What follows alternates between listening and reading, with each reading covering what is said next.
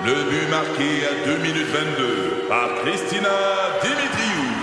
Avec l'aide de Sebastiano Brunet, Lucie Beaulieu, Tarek Malki, Jenny Agostino, Edith Chen, Emmanuel Jean-Pierre. Au hockey, comme en immobilier, pour réussir, ça prend toute une équipe. Et avec vos 5000 courtiers Remax, la force du réseau roule pour vous. Remax est heureuse de s'associer à Martin McGuire et Danny Dubé pour vous présenter le tout nouveau balado Bon Match. C'est 23. Je suis Christian Page. Je suis journaliste et j'enquête sur les phénomènes étranges et inexpliqués depuis plus de 40 ans. Bienvenue dans mon univers.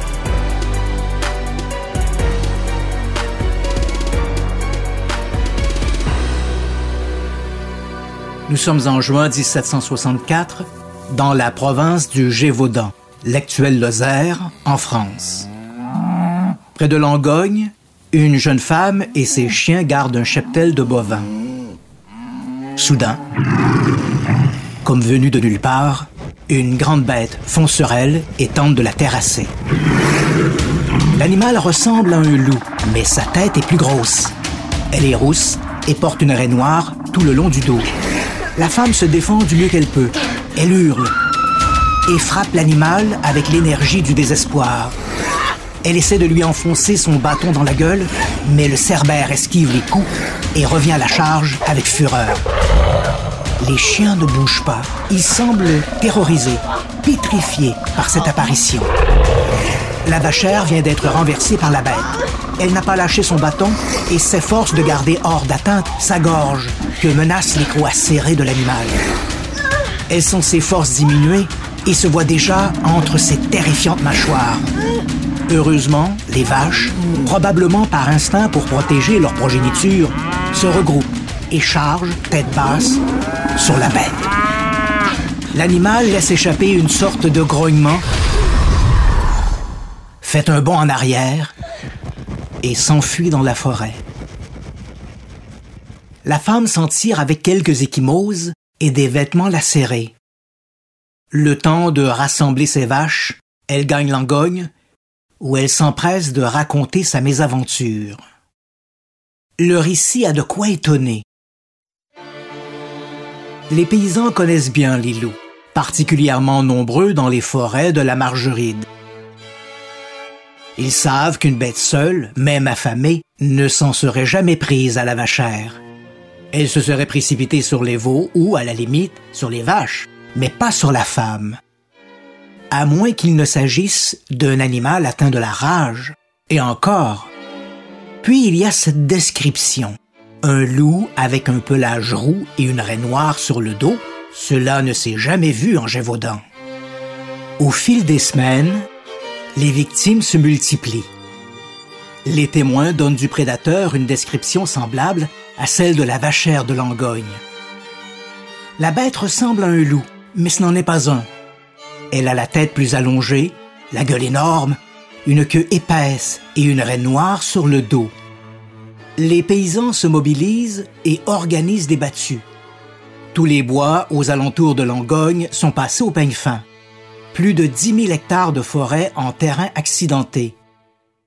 On voit bien quelques loups, mais ceux-ci détalent à l'approche des chasseurs.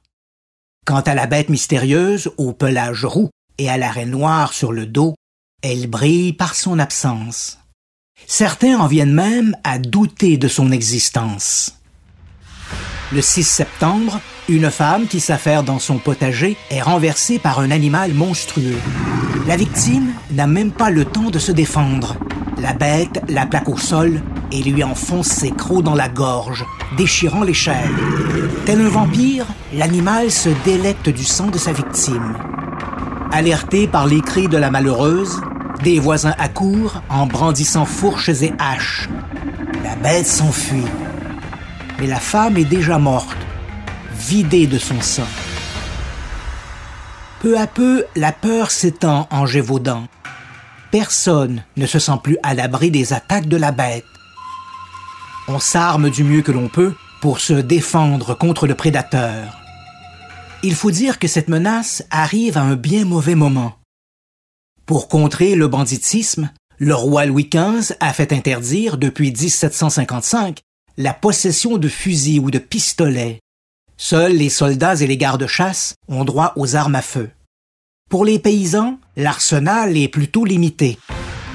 Des bâtons, des fourches, des haches et surtout des baïonnettes qu'ils fichent parfois au bout d'une perche, des hastes improvisés qu'ils appellent paradous. En ces heures sombres, personne ne sort plus sans être armé. Le 15 septembre, les autorités diocésaines et provinciales mobilisent la milice locale.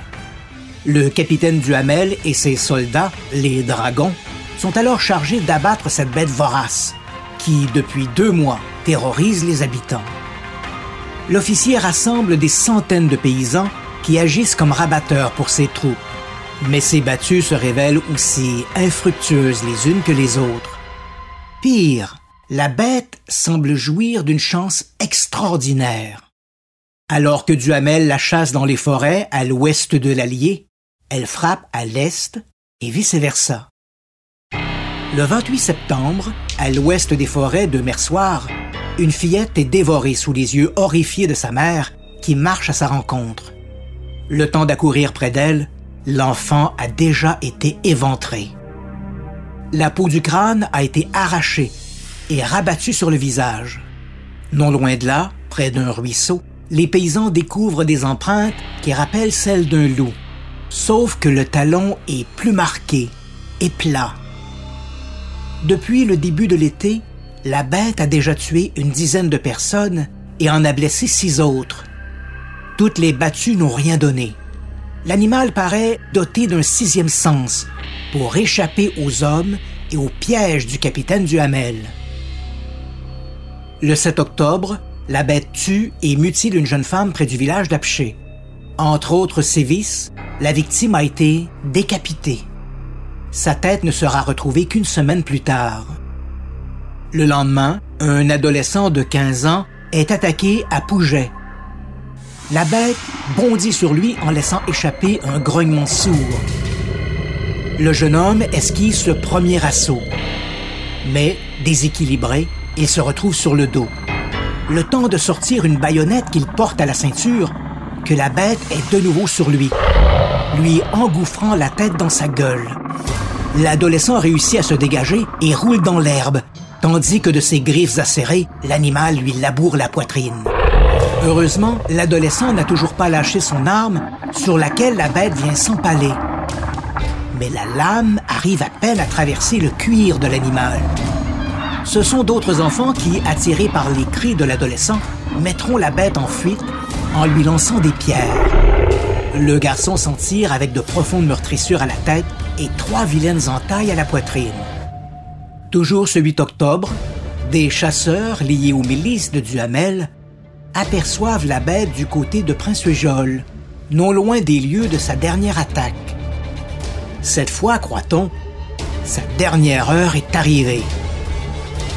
Alors que les chasseurs ne sont plus qu'à 10 mètres de la bête, l'un d'eux la braque et fait feu.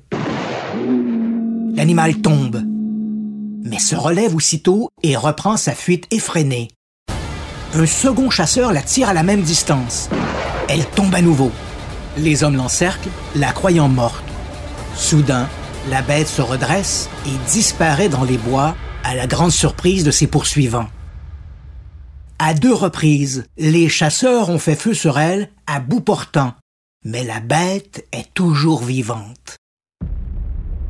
Les détails de cette chasse se répandent comme une traînée de poudre. D'un bout à l'autre du Gévaudan, c'est la consternation. La bête serait-elle invincible? Que Dieu protège les pauvres paysans du Gévaudan, et ils en ont bien besoin. En cet automne de 1764, la bête semble partout, multipliant ses victimes. La peur se lit sur tous les visages. Les paysans abandonnent les champs et renoncent à envoyer leurs enfants garder les troupeaux. Et lorsque vient la nuit, même les hommes les plus robustes ne sortent plus seuls ou sans être armés. Les témoignages sur les apparitions de la bête sont si nombreux que les villageois en viennent à se demander s'il ne s'agit pas plutôt de plusieurs bêtes. En moins d'une semaine, l'animal a été vu en Auvergne, en Gévaudan et dans les forêts de l'Aubrac. Elle court, elle court, la bête. Les autorités locales et provinciales augmentent le montant des primes promises à qui tuera le prédateur. Sa tête vaut maintenant 3800 livres. Une fortune pour l'époque. Le 20 décembre, au village de Pouèche, la bête attaque une fillette de 12 ans qui s'affaire au jardin. L'animal se rue sur elle, lui broie le dos de ses puissantes mâchoires et lui tranche la tête, qu'on ne retrouvera d'ailleurs jamais. Le 22 décembre, des dragons participent à une battue dans les bois qui s'étendent autour de Puech.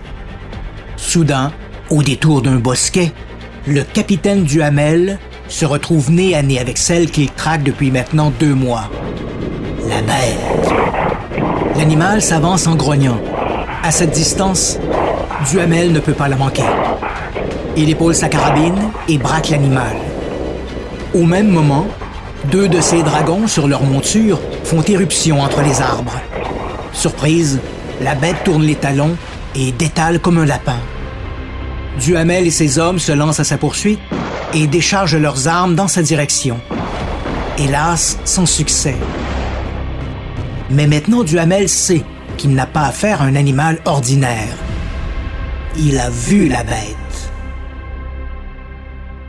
Une semaine après la battue de Pouèche, l'évêque de Mende, grise du Gévaudan, fait parvenir au curé de toutes les paroisses sous sa juridiction un long document à être lu en chair. Dans un style solennel, l'évêque invite ses ouailles à réfléchir sur la nature de cette bête mystérieuse qui ne cesse de faire couler le sang en Gévaudan. Quel est donc ce prédateur qui résiste aux baïonnettes et aux balles? Un loup? Non, explique l'évêque. Ce singulier animal n'a rien d'une bête normale. Il s'agit d'un être surnaturel, envoyé par le divin pour punir les pauvres pêcheurs du Gévaudan. La bête, ajoute-t-il, c'est le fléau de Dieu. Le sort du pays, assure l'ecclésiastique, n'est pas entre les mains du capitaine Duhamel et de ses dragons, mais dans la confession et l'expiation. En dehors de la foi, point de salut. C'est sous ces sinistres auspices que débute cette année de 1765. Le 12 janvier, la bête attaque un groupe d'enfants près du village de Grèze. Elle se jette d'abord sur le petit Jean Verrier, 8 ans, qu'elle entraîne rapidement dans les bois. Mais les autres gamins n'ont pas l'intention de rester là sans rien faire. Encouragés par le plus âgé d'entre eux, les enfants se lancent à la poursuite de la bête qui se retrouve bientôt acculée au bord d'un marais. L'animal n'a toujours pas laissé sa proie qu'elle tient solidement dans sa gueule. Pour toute arme, les enfants n'ont que des paradoux avec lesquels ils frappent la bête de toutes parts. Mais celle-ci a la peau si dure que leur lame n'arrive pas à la traverser. Ils la frappent alors à la tête, à la gueule, ils cherchent à lui crever les yeux. Devant un tel acharnement, la bête lâche sa proie et s'enfuit sans demander son reste. Le jeune verrier s'en tire finalement à bon compte. Quelques lacérations au bras et une entaille à la joue. N'eût été la témérité de ses compagnons, l'issue de cette rencontre aurait sans doute été plus funeste. À la cour, les tristes exploits de la bête du Gévaudan sont devenus une affaire d'État. Hérité par les insuccès du capitaine Duhamel et de ses dragons, Sa Majesté Louis XV demande que de nouvelles mesures soient prises pour mettre fin au carnage. On embauche bientôt les Deneval, père et fils, considérés comme les plus grands louvetiers du royaume. Le 20 mars 1765, alors que l'on vient d'enterrer l'énième victime de la bête, le capitaine Duhamel est officiellement remercié de ses services. Dorénavant, la chasse aux monstres incombera au seul de Neval. Au début du mois d'avril, la bête fait deux nouvelles victimes près de Saint-Alban. Prévenus, les de Neval se rendent sur place. Pour eux, il ne fait aucun doute que la bête n'est rien d'autre qu'un loup. Un loup de bonne taille, certes, mais un loup quand même. Le 7 avril, près du village de Grèze, la bête s'en prend à une adolescente de 17 ans. L'animal la tue, lui ouvre le ventre et lui dévore les viscères. Lorsque ses parents inquiets la retrouvent, la jeune femme gît dans un bourbier. Au premier coup d'œil, ils la croient endormie. Ses vêtements ont été bien remis en place sur le corps mutilé et son chapeau a été enfoncé sur son crâne complètement rongé. Dès que ses parents posent la main sur elle, la tête de la pauvre fille roule sur le côté. La bête lui a tranché la tête, puis l'a ensuite remise en place sur le tronc. Le 19 mai, les Deneval organisent une battue dans les forêts au sud-ouest de la Margeride. Plusieurs loups y sont abattus, mais aucun ne ressemble à la bête. Le soir venu, près des bois de Servilange, au cœur même des terres couvertes par la battue, on découvre une femme de 45 ans appuyée sur un mur. Elle semble dormir, son manteau étendu sur elle. Lorsque les villageois la secouent pour la réveiller, ils sont pris d'effroi. La femme est morte. Sa tête et un bras ont été arrachés et sa poitrine dévorée. Elle était pourtant si bien recouverte de son manteau que tous les témoins, jusqu'au dernier instant, l'ont cru assoupi. Chaque nouvelle semaine amène son lot d'histoires épouvantables. La liste des victimes ne cesse de s'allonger. Quant au Deneval, il ne trouve rien de mieux à faire que de répandre du poison sur les corps, espérant que la bête reviendra se repaître des cadavres. Mais c'est peine perdue. À Versailles, Louis XV est inquiet. Il faut que cette affaire cesse une fois pour toutes. Les Deneval sont renvoyés dans leur fief de Bretagne et sont remplacés par Messire François-Antoine de Botterne, le porte-arquebuse de Sa Majesté et lieutenant des chasses royales. Cette nouvelle a de quoi réjouir les gens du Gévaudan. Si quelqu'un peut venir à bout de cette maudite bête, c'est bien Monsieur de Botterne.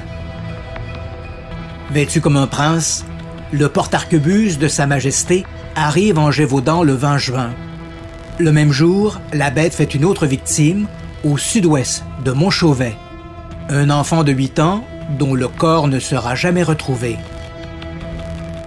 Incidemment, cette région, la plus méridionale de la Margeride, deviendra le terrain de prédilection de la bête. Pendant des semaines, Monsieur Antoine, comme l'appellent les villageois, traque la bête sans relâche. Mais l'animal fait preuve encore une fois d'un flair extraordinaire pour échapper à l'envoyé du roi. Le 11 août, en matinée, deux femmes traversent une passerelle qui enjambe un affluent de la Dège à 200 mètres au sud du village de Polac, dans la Margeride. L'une d'elles se nomme Marie-Jeanne Vallet. Âgée de 20 ans, elle a la réputation d'être robuste, courageuse et adroite. Elle est la servante du curé de Polac.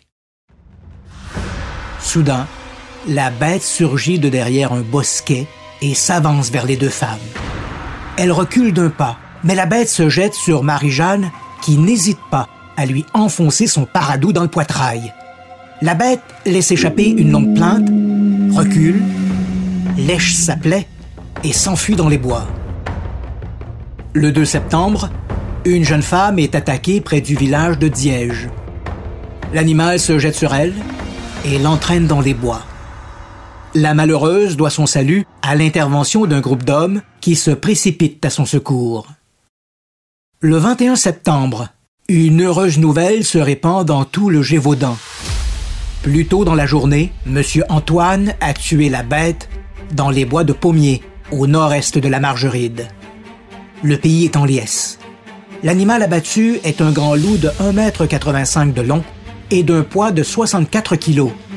Voilà donc ce monstre qui, pendant des mois, a semé la terreur. Un loup. Un vulgaire loup. Le 11 novembre, Antoine de Botterne est de retour à Versailles, où il est accueilli en héros. La cour jubile. Le roi le reçoit personnellement et l'honore de la croix de Saint-Louis, la plus haute distinction du royaume. Quant à sa prise, Naturalisée et rivée à un socle de bois, elle est exposée dans les jardins du roi. Les nobles viennent des quatre coins de la France pour admirer ce singulier trophée de chasse. Mais pendant que l'on festoie à Versailles, loin, très loin de la cour, près de Marcillac, quelque part au pays du Gévaudan, un homme est attaqué par une bête mystérieuse. Il réussit à mettre l'animal en fuite en le frappant avec une faucille qu'il tient à la main. L'animal, dira-t-il, ressemble à une sorte de loup, mais ce n'en est pas un. Sa tête est plus allongée, sa gueule énorme, et sa queue est épaisse comme un bras. Son pelage est roux, et il a une raie noire sur le dos. La nouvelle de cette agression plonge à nouveau le Gévaudan dans l'horreur. La bête est toujours vivante. Et elle multiplie ses attaques. Le 2 décembre, elle s'en prend à deux garçons, près de la Bessère-Sainte-Marie, ses terres de prédilection. Une semaine plus tard, elle se jette sur deux femmes près de Lachan, toujours dans la Margeride. Le 14, elle blesse un homme du côté de Polac, non loin d'ailleurs des lieux où s'est déroulé, quatre mois plus tôt, le combat héroïque de Marie-Jeanne Vallet. Le 21, elle est de retour à Marcillac, où elle tue une fillette de 12 ans. La petite a été dénudée avant d'être décapitée et mutilée. La signature de la bête. Bien sûr, ces nouvelles attaques trouvent écho à la cour, mais à Versailles, la cause est entendue. Antoine de Boterne a tué la bête. 1766. Pour les paysans du Gévaudan, le cauchemar continue. La mort rôde. On s'organise du mieux que l'on peut. On tend des pièges et on participe à des battues. Les nobles du pays, le marquis d'Apché en tête, collaborent aux efforts des paysans en participant eux aussi aux battues ou en fournissant les meilleurs tireurs. Mais la bête reste insaisissable. Il faudrait un miracle pour en venir à bout. Le 19 juin 1767, 21 mois se sont écoulés depuis que M. Antoine de Boterne a abattu son grand loup à l'est de la Margeride. Même si à Versailles on a cru qu'il s'agissait de la bête, les paysans du Gévaudan, eux, savent qu'il n'en est rien, que la bête est toujours là, dehors, prête à fondre sur une nouvelle victime. Parlons-en d'ailleurs de ces victimes, au moins sept pour l'année de 1766 et 16 depuis le début du Nouvel An. Et on ne parle ici que des décès officiellement rapportés. S'il fallait tenir compte des attaques non mortelles, il faudrait multiplier ce nombre par 3 ou 4. Ce 19 juin 1767, le marquis d'Apché tient une grande battue dans les bois de Ténazère, dans la Margeride. Au nombre des chasseurs se trouve un nommé Jean Chastel, un personnage trouble à souhait et inquiétant. On le surnomme même le masque ou le sorcier. Dans le pays, on ne l'aime pas beaucoup et on le craint. Il faut dire que Jean Chastel est garde-chasse et qu'il a un fusil. Père de neuf enfants, cinq filles et quatre garçons, il est reconnu pour son tempérament brutal et vindicatif. Vers 10 heures du matin, Chastel, qui fêtera bientôt ses 60 printemps, est posté en un lieu dit Sogne d'Auvert, une clairière située sur la pente nord-est du Mont Mouchet. Assis contre un arbre, ses lunettes sur le nez, il lit un livre de prière. Soudain, il entend des craquements dans le sous-bois et la bête apparaît. Le vieil homme est à peine surpris. Sans se précipiter, il range ses lunettes, se lève et épaule sa carabine. La bête s'est immobilisée. Elle ne montre aucun signe d'hostilité, comme si elle reconnaissait en Chastel quelque chose de familier. Jean Chastel fait feu. Le bruit résonne sur le mont Mouchet comme un coup de tonnerre. La bête s'écroule. Les membres agités par les spasmes de la mort. Bête, tu n'en mangeras plus. Laisse alors échapper le quinquagénaire. Cette fois, c'est bien vrai. La bête du Gévaudan est morte. L'annonce de la seconde mort de la bête est accueillie avec joie. Dans tous les villages, de la Margeride aux forêts de l'Aubrac, on fait sonner les cloches pour souligner l'heureux événement. Jean Chastel hissé au rang de héros. À la pesée, la bête fait 53,3 kilos. Sa hauteur, à l'épine dorsale, est de 77 cm et chacun de ses crocs fait 37 mm. À première vue, on dirait bien un loup, quoique l'animal présente des caractéristiques pour le moins singulières. Son pelage, entre autres, est rougeâtre et étrange, écrit-on dans le procès verbal. Trois semaines plus tard, Jean Chastel et la dépouille de la bête entreprennent un long voyage qui doit les mener à Versailles. Le vieil homme compte sur la générosité du roi. Il espère recevoir du souverain une récompense pour avoir débarrassé le pays de cette mangeuse d'hommes. Mais la route est longue jusqu'à Versailles. Lorsque Chastel se présente au palais, dans les premiers jours du mois d'août, la dépouille de la bête, mal préparée et gardée simplement dans du sel, empeste la charogne. Sa Majesté Louis XV se montre glacial et ne manifeste aucune sympathie pour ce paysan. Un paysan qui plus est revendique un exploit depuis longtemps porté aux armoiries de Messire Antoine de Boterne. Jean Chastel ne reçoit pas un écu du roi. Déçu, il retourne au Gévaudan où il y meurt en 1789, réhabilité aux yeux de tous. Quant au reste de la bête, le roi, indisposé par son odeur putride, l'aurait fait enterrer quelque part à Versailles, dès le départ de Chastel. Le secret de l'une des plus grandes énigmes de l'histoire de France, responsable d'au moins 121 décès, a ainsi été perdu à jamais. La bête du Gévaudan, dossier 1764 0630. Je me nomme Christian Page, J'enquête sur les phénomènes étranges depuis plus de 40 ans. Bienvenue dans mon univers. Curieux ou fan fini de hockey? Rejoignez Martin et Danny dans le balado Bon Match. Un judicieux mélange d'analyses, commentaires et anecdotes disponible dans la section balado de votre station Cogeco Média. Présenté par vos courtiers Remax. Remax, on s'occupe de vous. C'est 23. Je suis Christian Page. Je suis journaliste. Bienvenue dans mon univers.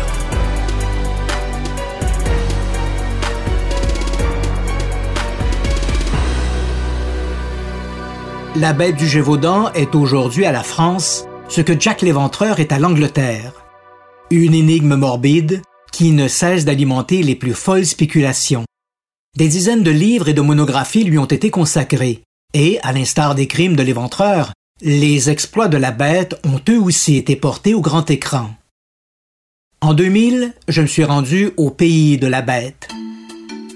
Du mont Mouchet aux forêts de l'Aubrac, j'ai pu constater que l'empreinte de la bête y est toujours omniprésente. Presque tous les villages comptent leur hôtel ou leur café de la bête.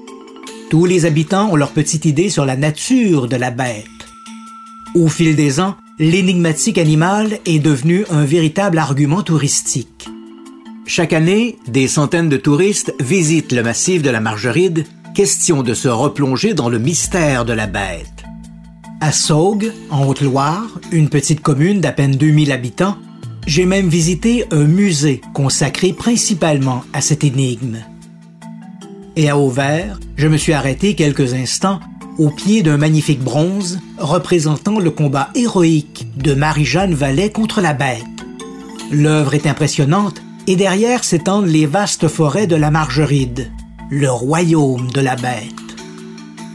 Au gré de mes rencontres, j'ai pu constater que le débat sur l'identité de la bête était loin d'être clos. Sur ce terrain controversé, deux écoles s'affrontent.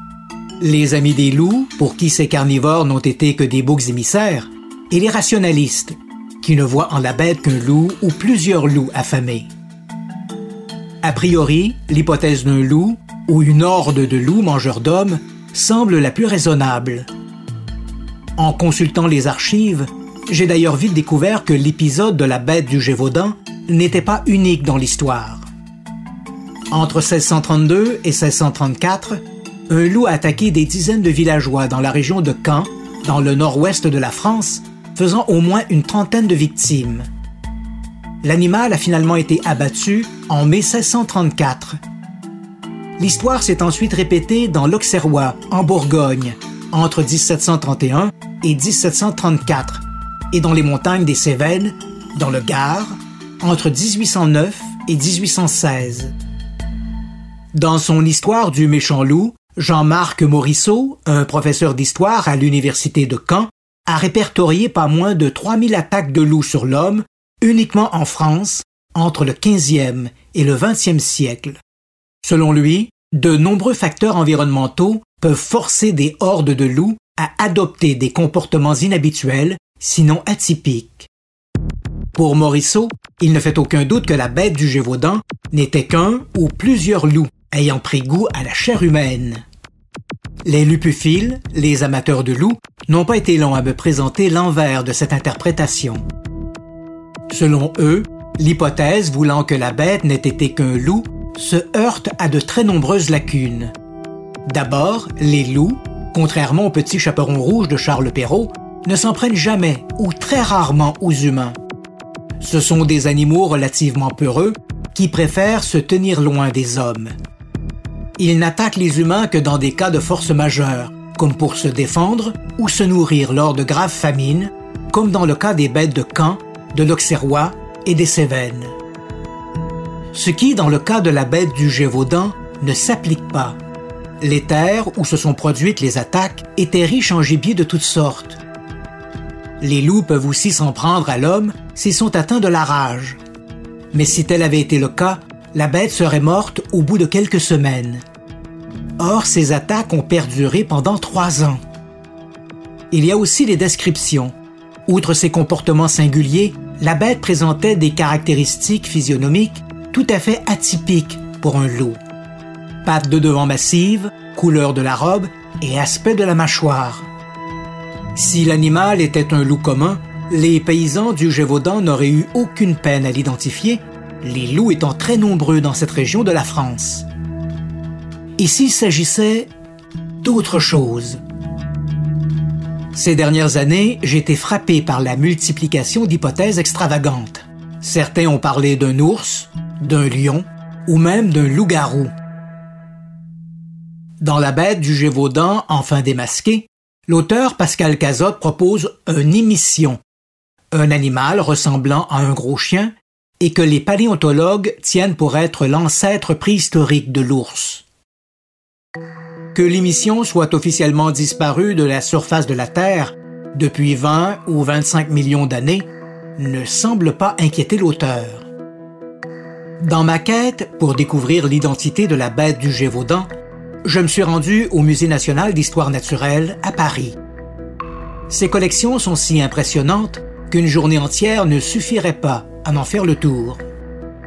Pour les amateurs de cryptozoologie, la réplique d'un calmar géant ou les spécimens naturalisés d'un thylacine, un marsupial disparu de l'Australie, et d'un sélacanthe, un fossile vivant redécouvert dans les années 1930 au large de l'Afrique, valent à eux seuls le déplacement. Mais ce ne sont pas ces pièces qui m'ont amené au musée, mais plutôt une petite monographie perdue et retrouvée. Sur place, j'ai rencontré Franz Julien, l'un des taxidermistes de l'établissement et responsable du service de conservation des collections.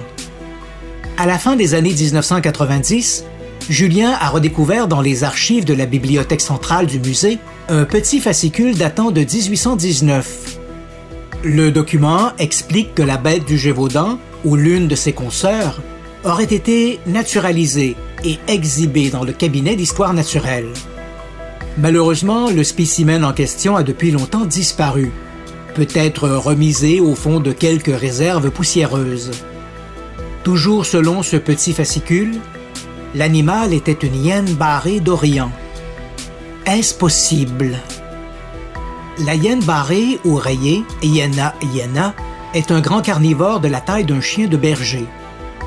C'est un charognard qui se nourrit principalement de petits mammifères, mais surtout de carcasses laissées par d'autres prédateurs. L'animal est plutôt solitaire, chassant rarement en meute et n'hésite pas à s'attaquer à des femmes et à des enfants. On le retrouve dans les régions désertiques du nord et de l'est de l'Afrique. Avec son museau pointu, ses yeux et ses grandes oreilles, son arrière-train tombant et son pelage marqué par des raies transversales noires, la hyène rayée est en effet une excellente candidate dans le rôle de la bête du Gévaudan. Un tel charognard, ramené d'Afrique, aurait-il pu être lâché sur les terres du Gévaudan? Le scénario n'est pas impossible, mais très improbable. Qui plus est, l'hypothèse de la hyène se heurte à un obstacle majeur. La signature dentaire de la bête. Nous savons, d'après un procès verbal de 1767, que l'animal tué par Jean Chastel avait 42 dents, comme la plupart des canidés, loups, chiens ou molosses hybrides.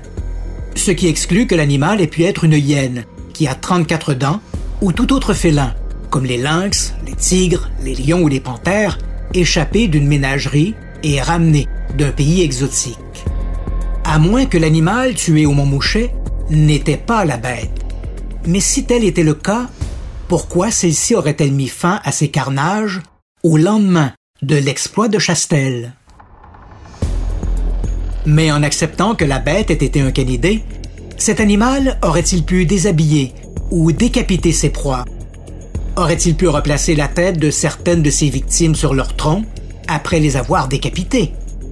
Aurait-il pu avoir cette décence de recouvrir les cadavres avec leur manteau C'est ici que le visage de la bête prend une dimension extraordinaire. Si les faits rapportés sont exacts, la bête du Gévaudan, et sur ce point je suis d'accord avec les défenseurs des loups, n'a pu se livrer à ces abominations que sous la tutelle d'un maître. D'après l'éthologiste Michel Louis, directeur du parc zoologique d'Amnéville en France et auteur de La bête du Gévaudan, l'innocence des loups, l'animal responsable de toutes ces attaques aurait été un hybride de loup et de chienne spécialement dressé pour tuer. La bête aurait été à la solde d'un aristocrate sadique, Jean-François de Morangiès, fils du comte Pierre-Charles de Morangiès, l'un des principaux seigneurs du Gévaudan. Dans ce scénario, la bête n'aurait été qu'un bouc émissaire, dont les attaques servaient à dissimuler les meurtres sanguinaires de Morangiès. Pour orchestrer cette incroyable mise en scène, l'aristocrate se serait associé au fils de Jean Chastel, Antoine, un ermite asocial et haineux. C'est ce dernier qui se serait chargé de dresser, d'entraîner et de prendre soin de la bête. Lors de leurs excursions en campagne, Antoine Chastel et Jean-François de Morangiès auraient pris soin de couvrir la bête d'une cuirasse pour la rendre quasi invulnérable. C'est ce qui expliquerait pourquoi l'animal résistait aux coups de baïonnette et aux balles. Par ailleurs, si Antoine Chastel côtoyait quotidiennement la bête, faut-il s'étonner que l'animal n'ait montré aucun signe d'agressivité vis-à-vis Jean Chastel, dont il aurait reconnu l'odeur familiale lors de cette rencontre historique sur le Mont Mouchet? Curieux ou fan fini de hockey? Rejoignez Martin et Danny dans le balado Bon Match. Un judicieux mélange d'analyses, commentaires et anecdotes disponible dans la section balado de votre station Cogeco Média. Présenté par vos courtiers Remax. Remax, on s'occupe de vous. C'est 23. Je suis Christian Page. Je suis journaliste et j'enquête sur les phénomènes étranges et inexpliqués depuis plus de 40 ans. Bienvenue dans mon univers. Le scénario proposé par Michel Louis et librement adapté au cinéma dans le film de Christophe Gans, Le Pacte des loups, en 2000, présente à mon avis des lacunes importantes. Pourquoi Morangiès aurait-il imaginé toute cette mascarade? N'aurait-il pas été plus simple de faire disparaître proprement les corps de ses victimes plutôt que de noyer ses crimes dans les attaques de la bête? Ici l'animal était à la botte d'Antoine Chastel, comment expliquer que personne n'ait jamais vu la bête accompagnée? Pourquoi Antoine Chastel aurait-il accepté d'être associé au macabre dessin de Jean-François de Morangiès. Pourquoi ces deux sadiques auraient-ils mis fin à leurs tristes exploits après l'épisode du Mont Mouchet en 1767 Et surtout, où sont les preuves de ce duo assassin? Force est de reconnaître que les explications que propose Michel Louis et les autres tenants de ce complot meurtrier du Gévaudan sont nébuleuses et peu convaincantes. En 2016, le journaliste français Jean-Claude Bourret a présenté une variante de l'hypothèse de Michel Louis. Lui aussi a proposé un croisement entre un loup et un chien. Mais pas n'importe quel chien. Bourret a parlé d'un chien de combat des armées romaines. Ces chiens avaient un poitrail très développé et une tête plus ronde que les loups. Le journaliste croit qu'un loup et un chien de combat se seraient saillis sur un champ de bataille en Europe centrale. La bête serait née de cette portée avant de passer par le Dauphiné, puis de s'installer en Gévaudan. L'hypothèse est possible, mais elle n'explique pas les corps recouverts ou les autres comportements humains attribués à la bête. Assez critique, Bourret propose simplement de les ignorer parce que trop fantaisistes. Cette liberté vis-à-vis des témoignages ont fait dire à certains que Bourret faisait une sélection arbitraire des témoignages pour valider son hypothèse. Il ne serait pas le premier à le faire. Mis à part son identité zoologique, la bête du Gévaudan continue de fasciner parce que, inconsciemment, elle éveille en nous cette vieille peur irraisonnée et non affranchie que nous éprouvons à l'égard des loups et de la forêt. Depuis toujours, par superstition, la forêt s'est faite l'antre des créatures les plus infernales. Toutes nos chimères y ont trouvé refuge, et les sorcières, dit-on, s'y réunissaient pour pactiser avec le démon. Les loups ont partagé, et partagent toujours, cet univers inquiétant et secret de la forêt. Par association, ils doivent forcément être damnés. Rôdeurs de la nuit, les loups ne sont-ils pas les alliés des ténèbres? Leurs longs hurlements nocturnes, comme de longues plaintes d'agonie, ne résonnent-ils pas comme des oraisons funèbres? Si les cerbères gardent les enfers, les loups veillent sur nos cauchemars.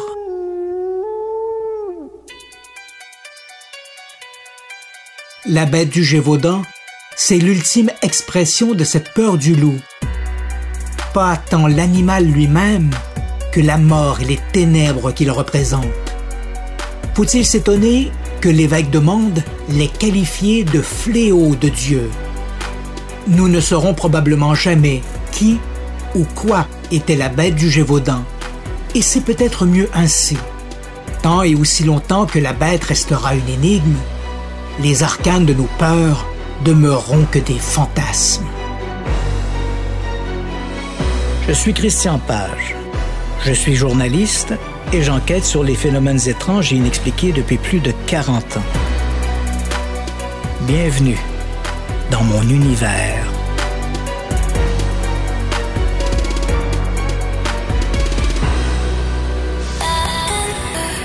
C'est 23.